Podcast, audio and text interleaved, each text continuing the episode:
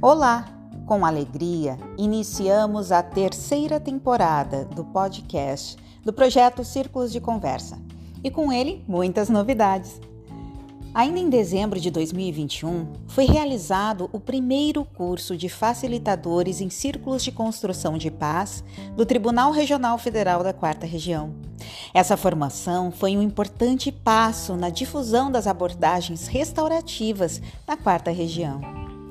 Relembrando que a justiça restaurativa, conforme política instituída na Resolução 225 de 2016 do CNJ e também na Resolução 87 de 2021 do TRF-4, atua de modo complementar ao modelo tradicional de prestação jurisdicional e de abordagem de conflitos internos à instituição. O curso foi proposto pelo Núcleo de Justiça Restaurativa, no Júri, e realizado pela Escola da Magistratura do TRF4, EMAGES, com a coordenação científica da desembargadora Vânia Hack de Almeida, coordenadora do Sistema de Conciliação da Quarta Região, SISTCOM, e da juíza federal substituta Catarina Volker Pinto, coordenadora do NUJURI. As atividades e práticas vivenciadas no curso foram desenvolvidas pela instrutora de círculos de construção de paz e justiça restaurativa, Carla de Sampaio Grau. E os círculos de conversa dá as boas-vindas aos novos facilitadores. E falando em círculos de conversa, as atividades dos círculos já estão iniciando. Fiquem atentos à programação e participe. Meu nome é Cláudia Berton e este é o podcast dos Círculos de Conversa.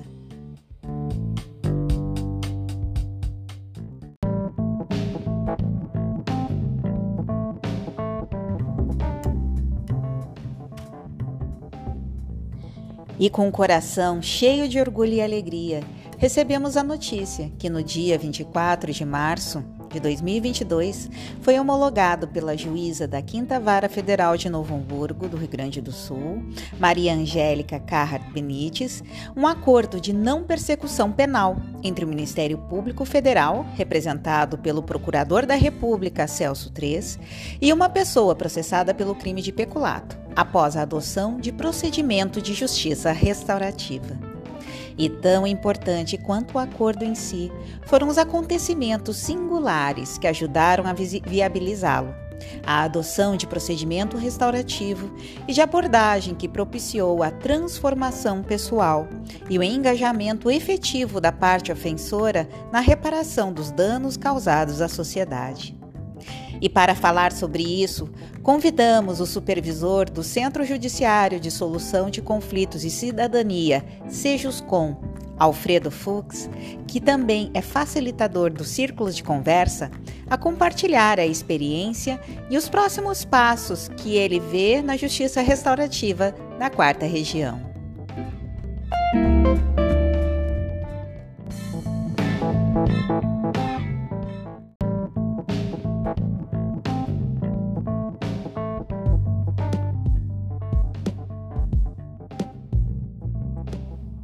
Alfredo, seja bem-vindo.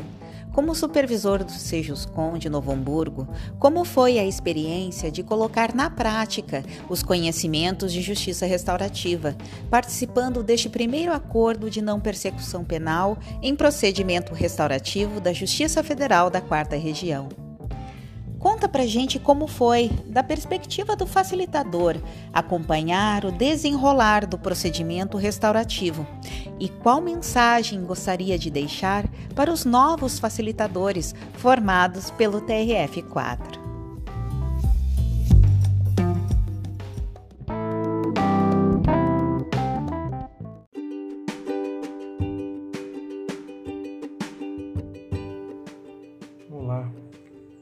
prazer estar falando com você sobre esse assunto tão palpitante para mim. Trabalhar com justiça restaurativa está sendo muito bacana, é, não só para mim como pessoa, para minha equipe também que tem gostado muito, mas também é, no sentido de trazer algo muito humano para dentro da Justiça Federal. Né? Então tem sido muito bacana mesmo essa experiência nesse processo crime é, trouxe muitas coisas bacanas. Na verdade, não foi a primeira, primeira vez que nós tentamos atuar de forma restaurativa em processo criminal. Das outras vezes não foi possível, ou porque os interessados não concordaram em participar, ou enfim, algum outro, alguma outra questão. Mas o fato é que dessa vez tudo deu certo, porque todos os envolvidos é, auxiliaram, né? Todos os envolvidos é, tinham interesse, tinham vontade e compraram então a ideia de trabalhar de uma forma restaurativa num processo tão diferente. Né? E aí nós falamos do pessoal da vara, juízes, servidores, Ministério Público, advogados, as partes interessadas também concordaram. Né? Então foi, foi muito bacana, deu tudo muito certo.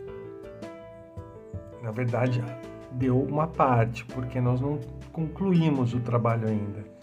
A justiça restaurativa vai mais além, né? Então nós atendemos a parte criminal, mas agora tem a parte civil, né? E tem todo um apoio que nós ainda podemos dar para as partes envolvidas, né? E agora que houve uma proposta da, da ofensora, nós vamos trazer para dentro do círculo restaurativo aquelas pessoas que estão envolvidas, que são da comunidade, onde ela vai atuar. Né? Vai trazer uma, um, uma riqueza ainda maior para o procedimento restaurativo. Conversando com todos os envolvidos, a, a gente percebe o quão, quão bom é, é participar, como as pessoas se sentem bem ao participar, todas elas. Então eu acho que faz muito bem, não só para mim, mas também para a instituição, enfim, né? para aquelas pessoas que, que fizeram o curso de formação, então com receio de começar, olha, não percam mais tempo.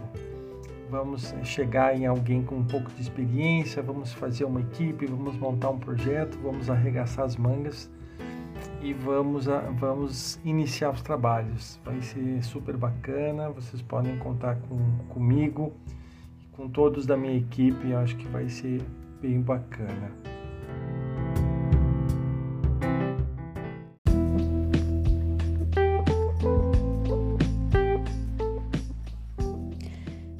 Alfredo, te agradecemos pela tua fala, pelo teu potente compartilhar e seguimos neste 2022 cheios de esperança que tenhamos novas oportunidades e, por que não, também desafios, desde que sejam restaurativos.